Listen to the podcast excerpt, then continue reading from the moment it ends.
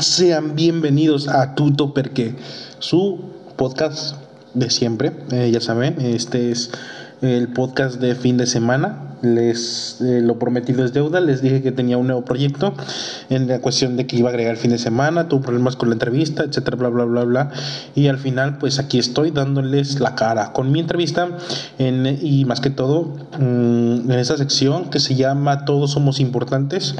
Y eh, donde, pues en específico, habrá entrevistas a personas tales como, pues el quien me está escuchando, yo, entre otras cosas, que es más en general una, una forma de que las personas puedan más que todo valorar el trabajo que constantemente uno hace.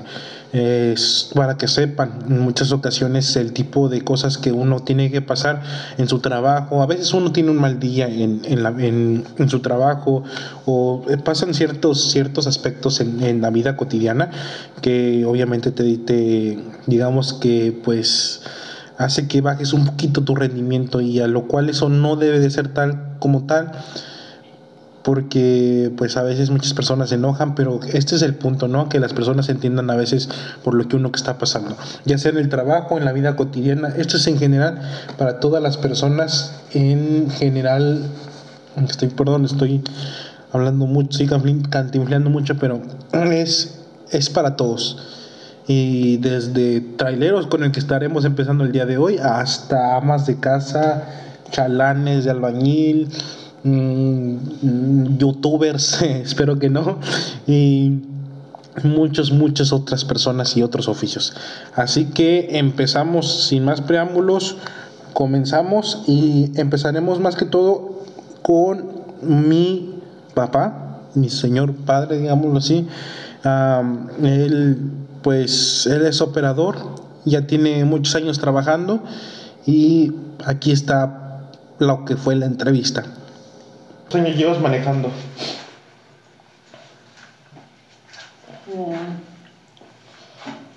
28 años. ¿28 años? Sí. Ok, ¿y a qué edad empezaste a manejar? A los 18 años. este, ¿Te gusta manejar? Sí, me fascina manejar. ¿Te fascina manejar? ¿Por qué?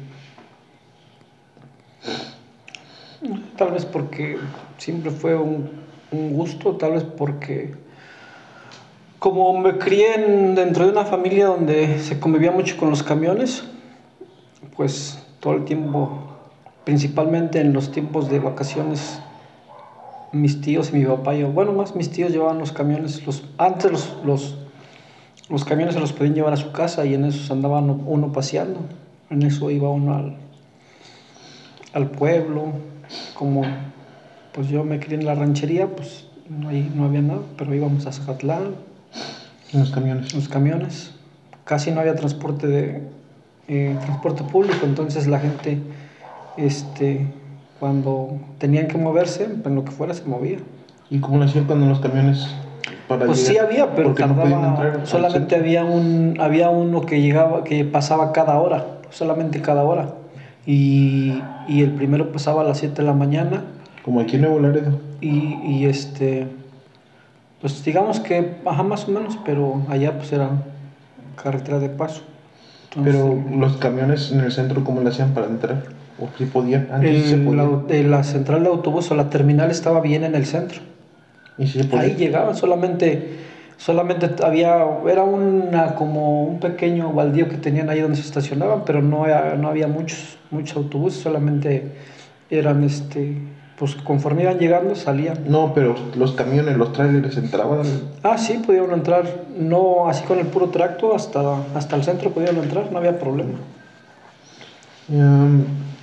¿Y cuál crees que son los peligros en la carretera para los operadores, específicamente para los ustedes, para ustedes que manejan trailer? Pues hay infinidad de peligros en la carretera. El, el primero podría ser la delincuencia organizada. Bueno, perdón por interrumpir, pero obviamente que se complementará todo esto con datos súper importantes e interesantes, datos reales, datos que no, no me salieron de la manga.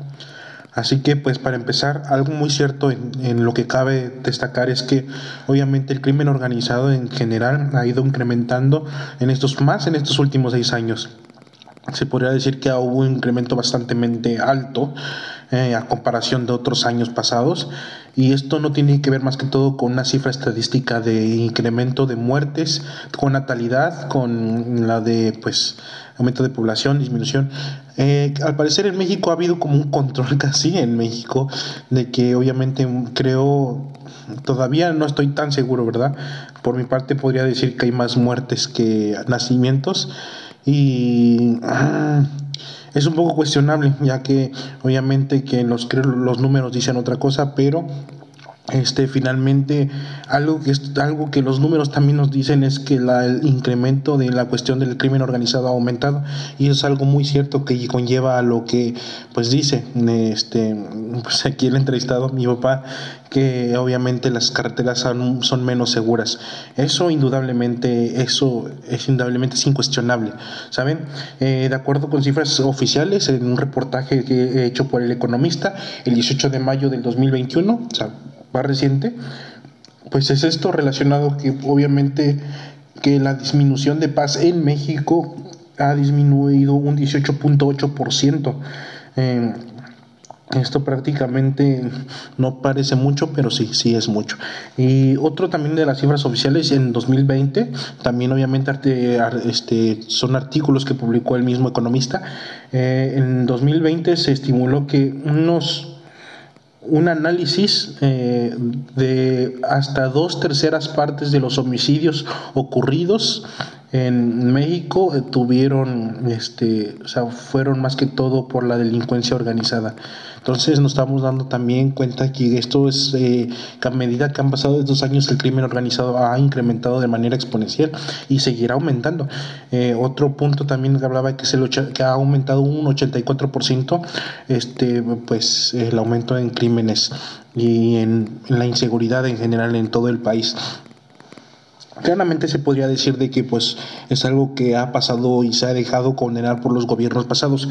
Literalmente podría decir que sí, si yo fuera tonto, pero no, realmente no, no soy tonto y no creo que ustedes tampoco. Así que eh, los hechos reales es que cuando alguien llega al poder y realmente quiere hacer un cambio verdadero, en específicamente la seguridad, que es un tema que incluso habla más adelante de los costos, entre otras cosas, pues eh, es, es, realmente cierto. Es, es, que la cuestión de que cuando alguien quiere hacer un cambio, literalmente un cambio, creo que hay la forma de hacerlo. Eh, para los que no saben, el presidente, obviamente, que es el comandante supremo de, o sea, de la Armada en México, de los, en México y también en otros países, no se afecta ese, ese mismo, esa misma parte, pero en México, pues es el jefe supremo, el capitán. Entonces, eh, obviamente que no seamos tontos, no, seamos, no nos hagamos los mensos, no nos hagamos los obsesos. Cuando alguien quiere acabar con el crimen organizado, puede hacerlo. Eh, tenemos un claro ejemplo, como lo fue en este caso Singapur. Singapur, a principios, antes, obviamente que eh, estuvo súper, súper criminal, ¿no? En la cuestión que habían tal vez más corruptos que en México y al final pues llegó alguien que quiso cambiar Singapur y una de sus frases decía que para limpiar un país era necesario estar dispuesto a encerrar a esta misma gente de tu familia si realmente quieres un cambio por tu país. Eh, otra cuestión es cuando se limpió, se limpió Italia de las mafias italianas, eh, tuvieron que arrasar casi con el 60-70% de muchos funcionarios políticos que se encontraban en el poder. Estaba tan contaminado que tuvieron que hacer eso, pero obviamente se quería, obviamente que son países que sí querían un cambio.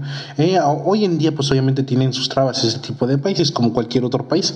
Eh, pero sin embargo son mejores que México, obviamente.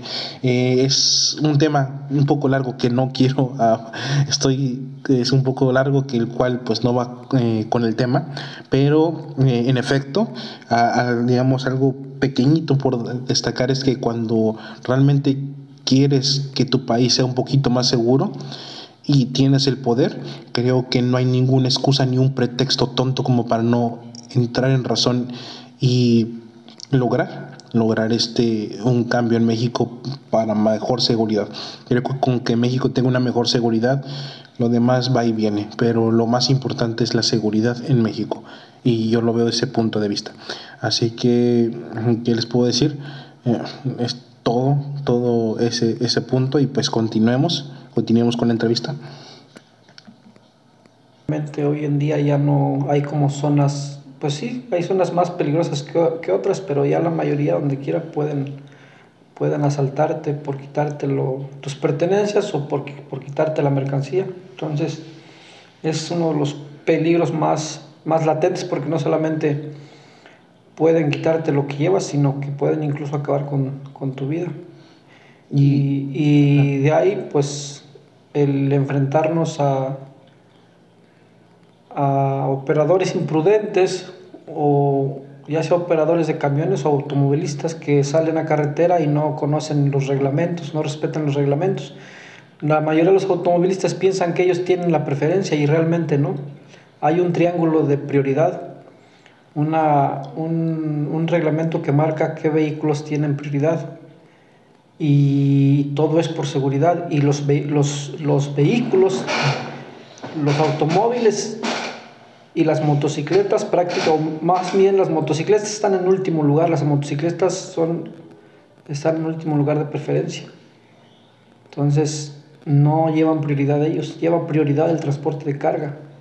Así como para el transporte de carga lleva prioridad, las primeras, las los primeros vehículos que tienen prioridad son las unidades de emergencia, después las unidades de pasajero y después los vehículos de carga. De ahí siguen los automovilistas y después los, las motociclistas. Pero la gente no sabe eso, o si sabe no le gusta respetar. ¿Y cuál, es, cuál crees que sea la mayor temporada en accidentes? Más o menos, ¿cuáles son los meses cuando más accidentes hay en la carretera? Pues yo creo que es en tiempo de vacaciones, pero principalmente yo creo que en Semana Santa y diciembre. En tiempo. Y por decir, aquí en la frontera están los que cruzan del otro lado, los los paisanos que pues van al sur. Y pues, ¿cómo crees tú que...? Pues es un peligro cuando circulas, cuando circulan ellos, porque normalmente son personas muy imprudentes. Yo creo que tiene mucho que ver la, la pues la forma en que ven las cosas, la educación que tienen, porque por ejemplo en Estados Unidos, sin duda que es un país que tiene, que, que se apega a las, a las leyes y que no permite normalmente que se cometan eh, infracciones, infracciones o, este, que se maneje mal, ¿verdad? Pero, por ejemplo, en Estados Unidos, yo creo que en Estados Unidos no manejan como manejan aquí. Aquí como ya saben que cualquier problema lo arreglan con un... Una mordida. Con una mordida o con una dádiva a las autoridades, entonces no les importa cometer infracciones. A fin de cuentas ellos traen dólares y aquí si le dan al oficial 20, 30 dólares, se va contento. Entonces, eh, aparte del el peligro es que ellos son imprudentes, muy imprudentes porque las carreteras no son iguales. No son iguales. Allá las carreteras tienen mejor mantenimiento que acá. Entonces, al, al, circular acá a altas velocidades, se están exponiendo demasiado. No solamente se exponen ellos, sino que exponen a los demás, a sus familias algo que muy posiblemente también no se sepa demasiado y creo que también yo no lo sabía hasta que ahorita estaba haciendo el podcast. Entonces, comparto este conocimiento. Lo saben ustedes, lo sé yo. Así compartimos este conocimiento, jugoso conocimiento. Bueno, es que eh, algo muy destacante de todo esto es que realmente los accidentes son la séptima causa de muerte en México, 12.8 muertos por cada 100.000 habitantes. Ha habido una disminución durante todos estos años, un de 3%, pero realmente es una de las causas, o sea, es una de las séptimas causas de muerte, aparte de los balas, la inseguridad, o los, la ineficiencia médica en los, en los hospitales, ah, ¿qué más podría decir? Este, la salud, la pobreza, eh, infinidad de cosas que un mexicano tiene que sobrellevarla para poder salir adelante y vivir, eh, vivir literal, sobrevivir. Eh, bueno, entonces, pues, tomando en cuenta esto que es la, la séptima causa de muerte en México, creo que es muy importante destacar que muchas, como dice, realmente en específicamente aquí en la frontera se ha visto en general por los paisanos. No solamente es un comentario por mi, digamos, mi papá, el que está siendo entrevistado, simplemente es un comentario el cual muchos operadores eh, se han quejado mi trabajo por lo regular es convivir con muchos operadores, ya que pues obviamente yo me encargo de hacer ciertas eh, inspecciones para el estado de sus cajas. Mm, algo que yo les compartiré más adelante de qué es mi trabajo, ¿verdad? Para que sepan también. Y eh, este, este, este punto es de que muchos de ellos se han quejado en el aspecto que son demasiado imprudentes, se meten bien feo y también otros compañeros, como decían este, otros compañeros que también son muy imprudentes al manejar, no toman demasiado en cuenta las cosas que, que pues que, que, afectan, ¿no? En muchas ocasiones el, el que comete la eh, tontería sale vivo, pero los que tratan de esquivar esa tontería terminan muertos. O sea, sin deberla ni temerla, la pagan. Y, y es algo que las personas no toman en cuenta y como en efecto tenía razón, más sucede con las personas que vienen del otro lado. No todas, claramente estoy, digamos, hago esa referencia, no todas. Eh, realmente es, pero sí la gran mayoría. La gran mayoría creo que no respeta el el, reglamento y no tiene conciencia o es inconsciente o imprudente al tomar decisiones en la carretera, ya que estas decisiones pueden afectar, no solamente afectan a ti, afectan a tu familia o a la familia de otro. Eh, una persona puede perderlo todo de la noche a la mañana. Puedes salir de aquí, en este caso, si me está escuchando un paisano, puedes salir de Estados Unidos con toda tu familia y llegar a Estados Unidos sin familia o quizás no llegar. Bueno, y algo que se tienen que tomar en cuenta que posiblemente no sepan y lo sepan ahora, es que hay, que tomar ciertos factores para poder frenar a tiempo o que tomen en cuenta en, el frenado, ya que pues obviamente eh, muchos creen que, como decía, que los vehículos de carga tienen que estar dando prioridades, etcétera, etcétera, y no, no es así y no debe ser así. Algo que tal vez no se está tomando en cuenta y es, es eso. Eh, una referencia que ustedes pueden checar. Obviamente que pues los accidentes en cuestión de frenado, un tip es la velocidad, o sea, cosas que pueden eh, ayudarles en el frenado, o sea, checar en el frenado es eh, los factores que influyen en el frenado es la velocidad, el estado de las llantas, la suspensión, la carga del vehículo y las condiciones del ambiente. Eh, por si ustedes no saben, y yo no lo sabía, y ahora lo saben, lo sé, y ahora también lo saben ustedes, ya saben, es que obviamente la velocidad a medida que va la velocidad es a medida de la que vas a frenar. Hay una ecuación matemática en la cual pues ustedes pueden saber eh, la velocidad.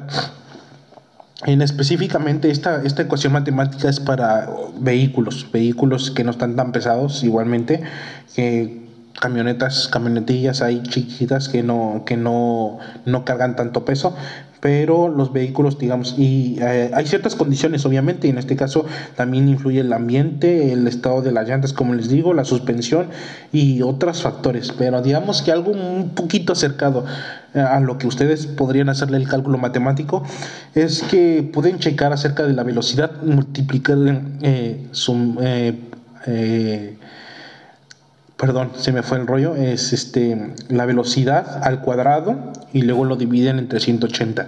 Como por ejemplo, les daré un pequeñito ejemplo. Entonces, una persona que viaja a una velocidad de 90 kilómetros sobre hora, obviamente haciendo la ecuación matemática, y en un carrito tiene, mm, digamos, una distancia de 45 metros de frenado. O sea, una persona que es súper cañón, 45 metros eh, de frenado una persona que va a 70 kilómetros por hora, más o menos tiene una, distancia de 27, 25 metros de frenado. Entonces, obviamente que tienen, eh, se tienen que checar, como les digo, otros factores. Algo muy importante que si ustedes salen de viaje es checar los surcos de su camioneta. Los, digo, de su camioneta, perdón, los surcos de, la, de las llantas. Eh, todo es física y todo es ingeniería en general. Muchos Muchas personas a veces no toman en cuenta esas cosas, pero obviamente los surcos en sus llantas, eh, digamos esas figuritas que tienen que uno piensa que no son para nada, realmente son para mucho. Esas, esos surcos ayudan a tener una, mayor tracción en el pavimento, en el concreto, como sean las carreteras de concreto hidráulico, eh, de pavimento, capote como le llamen, y entonces ese tipo, digamos, esos dibujos generan cierta atracción, eh, ayudan mucho en el ambiente, en el clima, ya que hacen que el agua pues obviamente pase como por esos surcos y digamos por esas líneas y obviamente caiga una mayor tracción y un mayor agarre en el pavimento con las llantas. Mm, y obviamente que la mayor, entre más lisas sean sus llantas, mayor, mm, mayor distancia ocupan para frenar, ya que sus llantas tendrán menor agarre en el pavimento. Es un punto que tienen que tomar mucho en cuenta y pues ahora ya lo saben, este, esto pues es finalmente por su seguridad, también por mi seguridad cuando yo maneje, ¿verdad? Pero algo que tienen que tomar demasiado en cuenta estoy dando números en cuestión de un vehículo y obviamente que muchos automovilistas no saben y que deben de saber es que obviamente que un camión de carga tarda mayor, tiene mayor distancia de frenado. Tal vez si un carro de 90 kilómetros agarra 45 metros de frenado, obviamente que un carro, quizás en un tráiler, muy posiblemente agarre 90, 90 metros en el frenado. Y esto es porque obviamente está más pesado, obviamente que en muchas ocasiones las llantas de los remolques son totalmente diferentes y este, son un poquito más lisas y obviamente que afectan un poco al frenado y hay muchos factores realmente, literal. Igual es algo que se tiene que tomar demasiado en cuenta de preferencia es muy preferente que ustedes si van a salir a la carretera en una pista en temporada de vacaciones vayan a una velocidad máxima de 80 kilómetros sobre hora ya que obviamente que como les como se les ha dicho eh, como, como están escuchando la temporada de vacaciones es con, cuando hay más accidentes y e ir a una velocidad prudente eh, no hay, o sea, no les estoy diciendo que 100% vayan a llegar a su, a su, destino, ¿no? Pero si tienen una mayor probabilidad a llegar a su destino, a ir a una velocidad más alta. Entre más alta sea tu velocidad, la probabilidad de salir exitoso de esa carretera es más mínima. Así que, pues, continuemos con esta entrevista. Y, y por decir, cuando ustedes, cuando tú viajas en carretera, o general, cuando viajan ustedes en carretera, más o menos, pues lo que son los costos, lo que gasta un operador en su trabajo. Pues obviamente que uno cuando trabaja aquí, aquí pues como yo que trabajo de aquí, uh, pues me voy al, patio 1 y todo eso, puedo llevar mi loncha y todo, pero pues ustedes no. Por lo regular, pues todo es diferente, ¿no? Tú consumes, llevas tu, tu producto, pero como los otros operadores, pues... O cuando no llevas tu producto, gastas mucho en carretera. Pues sí, se gasta. Realmente el, el, consumir en carretera es, es, mucho más caro que estar en casa. Porque, pues, normalmente una comida promedio te viene saliendo entre en, en carretera y eso nada más que consumas lo necesario, que no consumas más allá de lo que, de lo que es una comida que viene siendo la comida y la bebida nada más. El guisado y eh, comida y bebida, porque pues si ya tomas café y compras una golosina, cosillas, pues se, se, excede, se eleva el costo, pero normalmente una comida viene saliendo entre 120 hasta 180 pesos. Es lo que se gasta un operador en una sentada. O sea, se sienta y es lo que se va a gastar prácticamente. Si se come tres veces al día, pues ya estamos hablando de casi 600 pesos en día. Pero pues no, no donde quiere parar, pararse a comer o sí. Pues hoy en día ya hay más lugares donde, pues, donde te puedes parar, pero no, pues no tienes que escoger lugares que sean seguros. ¿Y qué diferencias has notado en la carretera de los desde que empezaste a manejar? ¿Qué cambios has visto desde que empezaste a manejar hasta hoy en día que estás todavía manejando? Pues una de las cosas es que hoy en día ya hay un poco de mejor mantenimiento en las vías de comunicación, las carreteras ya se mantienen más en mejor condición. Antes las dejaban deteriorar demasiado, se maltrataban mucho y no las arreglaban. Ahora, aunque se maltratan, pero ya tienen más mantenimiento. Algo que sí cabe destacar mucho es de que obviamente eh, ah, estamos hablando de accidentes viales, pero es de que realmente en estos últimos años del 2013 al 2017 y en aumento, ¿verdad? De 18 y 19, realmente la tasa de accidentes ha disminuido, pues como les decía, un 3% y realmente ha sido por eso, porque realmente se le ha dado un mejor mantenimiento a las carreteras. Y de hecho a cifras oficiales esto pues digamos se ha visto en la cuestión de que hay eh, menos accidentes viales a lo que eran años pasados. En cuestión de pues trágica, trágicamente y como les dije, obviamente el, este, este punto de que hay menos, digamos, hay menos muertes como a lo que era antes en cuestión de población y en cuestión de cifras, ¿verdad? En, en estadística. Esa es una cosa a nuestro favor, pero el cargo, el, sí, la carga de tráfico es mucho más intensa porque hay más camiones, hay más vehículos, entonces ya están más saturadas las carreteras. Y, y de esto, pues, hay que ser un poco más precavidos, cosa que igual es a lo que nos exponemos porque también las empresas de transporte están teniendo crisis en, en operadores. Y por sacar a los operadores rápido porque están haciendo escuelas, sacan operadores a carretera que no, que no tienen experiencia y hay muchos operadores imprudentes. Muy posible se den cuenta de que he estado interrumpiendo un poco este podcast, pero así estarán siendo los otros porque quiero complementarlos un poco con información. Esto más que todo se trata de que ustedes igual aprendan, es Ah, igual yo aprendo realmente porque yo cuando busco la información es como cuando estoy investigando, eh, estoy aprendiendo. Pero ya no les voy a completar mucho, eh, a, dar, a quitar mucho tiempo de este aspecto para que sigan escuchando la entrevista. Y es, es muy cierto, realmente los accidentes eh, por, digamos, por los operadores, en este caso los, los las cargas, los camiones de carga, y sí han ido incrementado. Entonces, de acuerdo en estas cifras oficiales, también el transporte de carga principalmente es causa. En el 2019 hubo 12.056 colisiones a lo largo del país donde participaron vehículos de carga. Eh, y prácticamente parte de esas causas donde los accidentados o la, la, culpa en este caso de los choferes u operadores también tiene mucho que ver es, es esta cuestión de que en, muchas digamos estas estas eh, o, nueve cosas que se dieron también en esta misma página es una página gubernamental y obviamente que eh, parte de eso es no planificar su ruta, muchos de ellos no planifican su ruta y obviamente que cuando están en, en el camino toman, digamos que se, se cuatrapean y empiezan a tomar, digamos, medidas desesperadas en cambiar de carril y obviamente pueden generar ciertos accidentes. Eh, y también no solamente lo digo en operadores, también en general en muchas personas e incluso cuando conducen en la ciudad en vehículos, en sus propios coches, eh, a veces no se planifica bien la ruta a la cual quieren tomar y es, eso es por lo que ocurren demasiados accidentes imprudentes en, que se pueden haber evitado si se hubiese planeado mejor la ruta.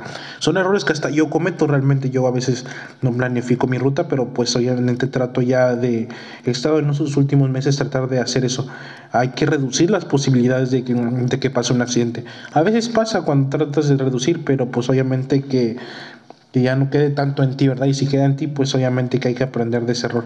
Además, un dato interesante es de que parte de la pobreza que se genera en este país es debido a accidentes viales, los cuales pues generan ciertos costos por ciertas multas y pago de ciertos daños, entonces a veces es muy necesario que pues podamos evitar ese tipo de cosas. Mm, es, es un poco feo, ¿verdad? Cuando pasa y todavía tener que pagar los daños. Entonces, eh, creo que sí es importante que uno cheque más que todo los, la ruta que va a tomar antes de salir. Otro otra, otra causa, como yo les decía, es el exceso de velocidad, que muchas veces, en, específicamente aquí en el norte, que pasa mucho con los paisanos que van a velocidades extremadamente eh, este, altas y esto es porque están, están acostumbrados a su país, donde la, digamos, la velocidad es un poquito más alta, pero tienen que estar conscientes de que no es su país, es no es Estados Unidos, es México. Eh, es algo que voy a hablar más adelante. Eh, porque a veces hay muchas cosas que muchos mexicanos, digamos, contribuyen a que este país no mejore. Y a veces no son mexicanos de aquí. Los mexicanos de aquí buscan respetar las leyes.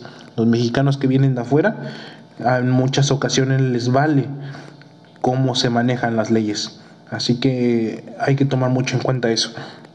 También obviamente que el clima, algo que yo hablaba anteriormente de la respuesta de frenados, el clima influye también mucho, que en muchas ocasiones neblina, lluvia, etcétera, etcétera. En ese tipo de pues climas hay que tratar de, dar una velocidad no muy baja, porque puedes provocar un accidente también, pero sí no muy alta. Entonces mantener una velocidad en pista, tal vez como 70 kilómetros, son buenas, ah, o 80 kilómetros de preferencia, ¿no? ¿Verdad? 70, de 70 a 65 hace 70, 75, ya saben, ¿no? Uh, otra, otra punto también que provoca eh, accidentes en los, bueno, las causas que pasan en los accidentes de los, eh, de carga, los el transporte de carga también tiene mucho que ver con la fatiga que vienen siendo cuando muchos operadores manejan de, 17 horas.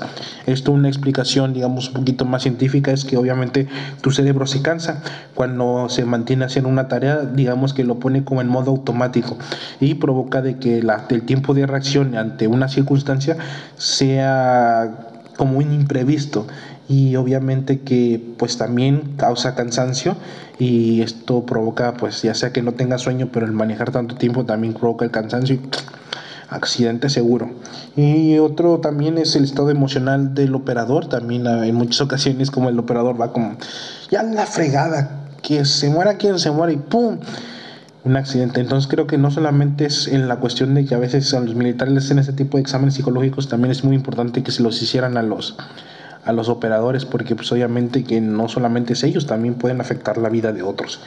Y otro punto también es el consumo de drogas. Algo muy común que pasa en los operadores y que escucharán más adelante es que muchos operadores se drogan y incitan a los demás operadores jóvenes que están empezando a, a manejar a que se droguen, ¿verdad? Para poder aguantar el sueño. Y algo que escucharán más adelante, pues obviamente de, la perspectiva que realmente las personas, muchos operadores no ven, pero algo, digamos, literal es que tu cuerpo resiente todo. Y una persona que se droga constantemente para poder aguantar el sueño llega un punto en el que el cerebro se apaga. Y es algo que tal vez no piensan y dicen cuando en muchas ocasiones en, en pues en preguntas muy comunes que se le hacen a los accidentados es que qué pasó y dicen algo se me atravesó, pero realmente no es de que se haya atravesado algo, simplemente que en muchas ocasiones el cerebro se apaga y es por el exceso de cansancio. Ya tu cuerpo está tan cansado, tan cansado que llega un punto que no te das cuenta literal, no te das cuenta y se apaga. Y ese apagón cuesta mucho y creo que es algo que, que no se dan cuenta realmente. Entonces, eh, ya por último, pues es eh, hablar por teléfono, ¿verdad? Una de las últimas causas que a veces eh, muchos operadores son demasiado confiados y a veces andan eh, papaloteando en el teléfono, checando el Facebook, a ver qué dice la comadre y pues esa pequeña checada no sabes cuántos accidentes yo he visto por mi trabajo también, que a veces andan los de rastreo chismo, chismo, chismoseando y te dan cuenta de que obviamente por las cámaras que tienen los camiones de cómo el operador en muchas ocasiones va distraído en el teléfono y es un es momentáneo, a veces un camión anda parado y no se dan cuenta y mocos atrás de la caja. Y pues es, es muy importante también que manejen y si manejen traten de hacerlo pausadamente para que se pueda su cerebro, digamos que distraer y reacomodarse para poder seguir el camino, manejen prudentemente y pues continuamos. Este, ¿Y qué, qué, formas tienes tú de aguantar el sueño? Por, por, lo regular muchos operadores pues se drogan, pero también sabemos que muchos operadores no se drogan. Entonces tú, ¿qué, qué forma o, o qué, tú, qué usas, qué métodos usas para no, no dormirte en carretera, obviamente? Pues una de las cosas que me mantiene despierto pues es como tomar una bebida caliente, o, y también la, la, la, alimentación que tú consumas. Porque si tú consumes, si te vas a desvelar y consumes una comida alta en carbohidratos, es lógico que te va a dar sueño. lógico que te da sueño porque le cae de peso a tu cuerpo. Entonces tienes que comer algo ligero, sean verduras, proteína, pero procurar que no esté cargada de grasa y carbohidratos en la comida y mantenerse hidratándose toda, toda la noche, tomar agua o, suero. Porque, ¿qué, ¿Qué piensas hacer? Pues como mucha gente dice que, que, obviamente que los operadores siempre se drogan, que todos se drogan y que no hay ningún operador que no se drogue para poder aguantar el sueño. Bueno, en primer lugar tiene mucho que ver la percepción que tiene la persona que está diciendo eso. Una de las cosas que puede ser es que la persona no conoce el trabajo y otra de las cosas es que la persona no puede desvelarse sin tomar algún, algún estimulante. Entonces la persona solamente está juzgando a los demás por la forma que él, por lo que él es y por lo como él ve las cosas. Pero pues realmente eh, hay personas que creen que no se puede porque ellos no pueden pero también hay que tomar en cuenta mucho que ellos no se sienten capaces por la forma en que, en que viven. Entonces, si tú todo el tiempo te la pasas dándole a tu cuerpo alimentos que no te, que, no te ayudan, con el tiempo le vas a echar la culpa al trabajo, vas a decir que ya estás muy desgastado, que ya estás muy acabado porque has trabajado mucho. El trabajo no te acaba, lo que te acaba es la forma en que tú te cuidas o, o la forma en que no te cuidas. Los alimentos hay alimentos que no te dan salud, sino que te la van quitando poco a poco. No sientes, no sabes, te vas acostumbrando, pero tarde o temprano tu cuerpo entra en un colapso y te caes. Pero, pero en realidad es eso, lo que la persona, las personas hablan en base a su experiencia y sin conocer. ¿Y por qué? Porque ellos tienen muchas limitaciones. ¿Se limitan ellos? Eh, se limitan, no se sienten incapaces y ellos recurren a estimulantes y por eso piensan que todo el mundo recurre a estimulantes. ¿Tú qué es el ambiente laboral? bueno, dentro de lo que sé, porque finalmente están solo ustedes, pero entre compañeros tiene que haber un ambiente. ¿Cómo crees que es ese ambiente laboral regularmente? Pues el ambiente laboral así que depende mucho de ti, depende cómo, igual cómo, cómo, cómo sea la empresa, qué, qué, qué, qué rija, qué principios o valores rijan a la empresa pero también tiene mucho que ver de, de ti, el cómo convivas con los demás, eh, el no estar buscando pretextos para discutir, porque muchas veces los problemas del, de la casa los llevamos, los llevamos al trabajo o viceversa, los del trabajo los llevamos a la casa, entonces tiene mucho que ver con cómo sea la persona. Y en cuanto a la unión laboral, pues creo que no es, no es tan buena como compañeros, porque cada quien, digamos que actúa en base a su conveniencia. Y pues debido a eso, igual hoy las empresas, por eso es de que no valoran al operador. No valoran al operador realmente, a pesar de que hay crisis de operadores, las empresas no valoran al operador, al buen operador como deberían de hacerlo.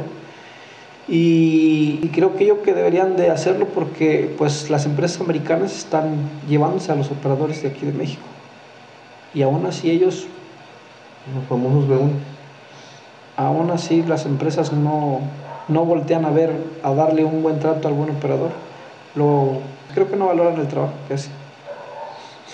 Mm, por decir, en este caso, el, el sueldo, ¿crees que es bueno? Es, es, bueno el sueldo, bueno, no, pues uno no recibe lo que espera, ¿verdad? Pero pues dentro de lo que cabe. Pues en ese caso hay, hay empresas que tienen un, digamos, un sueldo, un sueldo bueno. Es cierto que los sueldos han caído, yo creo que no nada más en el transporte, en todo ha caído, porque hay crisis. Pero pues eso tiene que ver mucho con los, ahí sí con los gobiernos, porque debido al problema de inseguridad se generan demasiados gastos por seguridad que tienen que pagar las empresas las empresas no, obviamente no lo pagan ellas, tienen que, que incluírselo a los precios y ese, ese precio lo termina pagando el consumidor.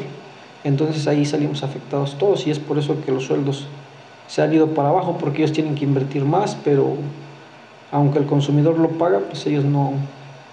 Pues igual el consumidor va a buscar precios más accesibles. Y yo no veo eso, entonces ahí, ahí es un problema por, por la competencia que hay también, entonces todos los sueldos han caído, pero el del operador Igual hay empresas que pagan bien, más o menos, y hay empresas que no.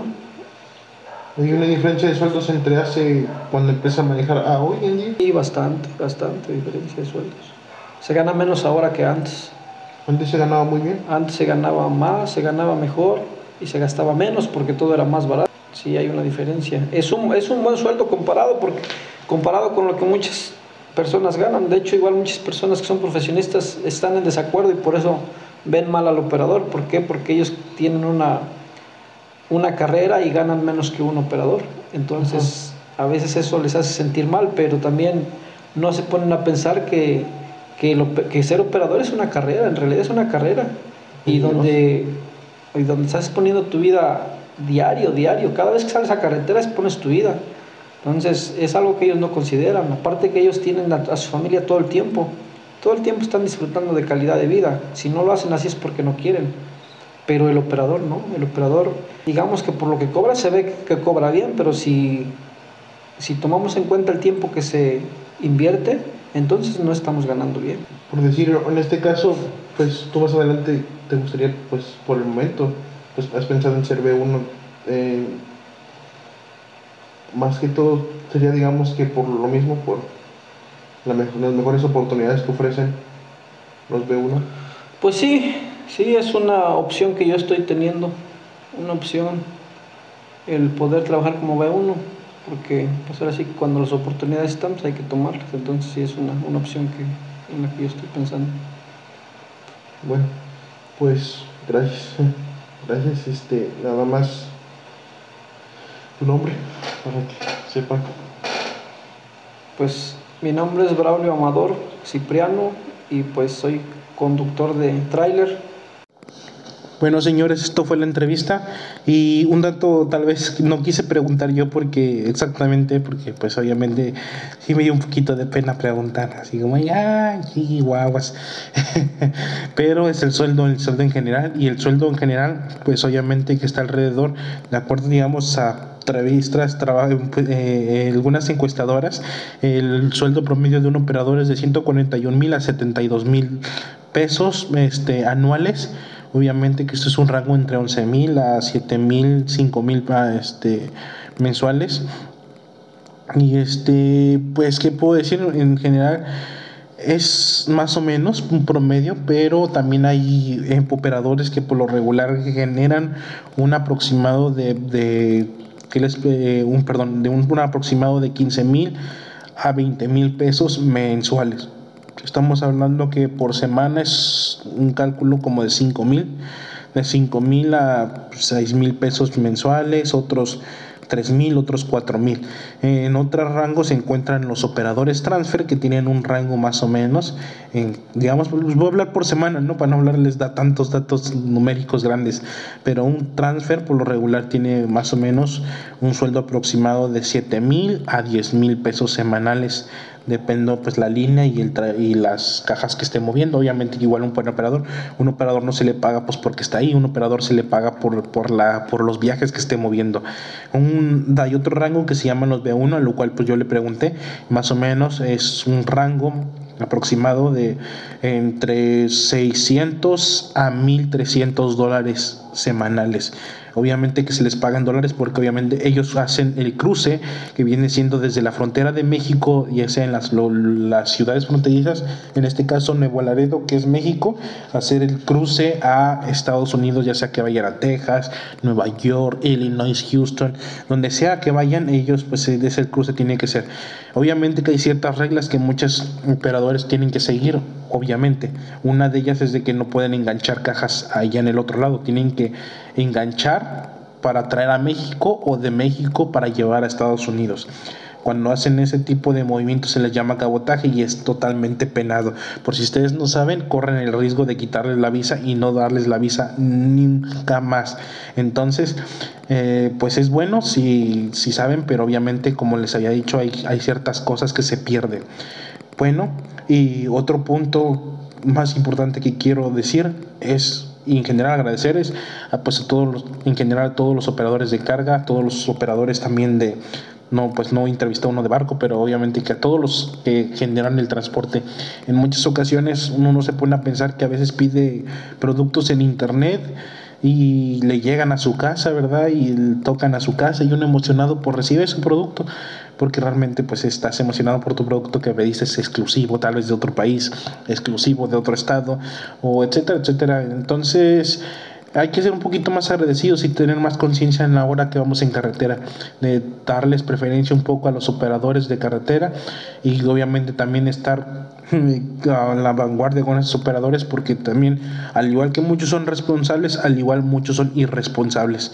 Entonces, eh, pues eh, hacen un gran labor en general, porque obviamente el mercado y las, la comida, eh, los productos, todo se mueve con el transporte, o sea, nada llega así a, a, mi, a, mi, casa de la nada. Tiene que haber un transporte, tiene que haber una logística de transporte para que mi producto pueda llegar aquí a casa. Eh, esto fue todo. Estos fue Todos Somos Importantes. Eh, trailero, el, el trailero. Y espero que les haya gustado, espero que les haya gustado y muy pronto esperemos que hayan más de diferentes habilidades, diferentes trabajos, eh, diferentes oficios que hasta en muchas ocasiones no son pagados. Hasta la próxima.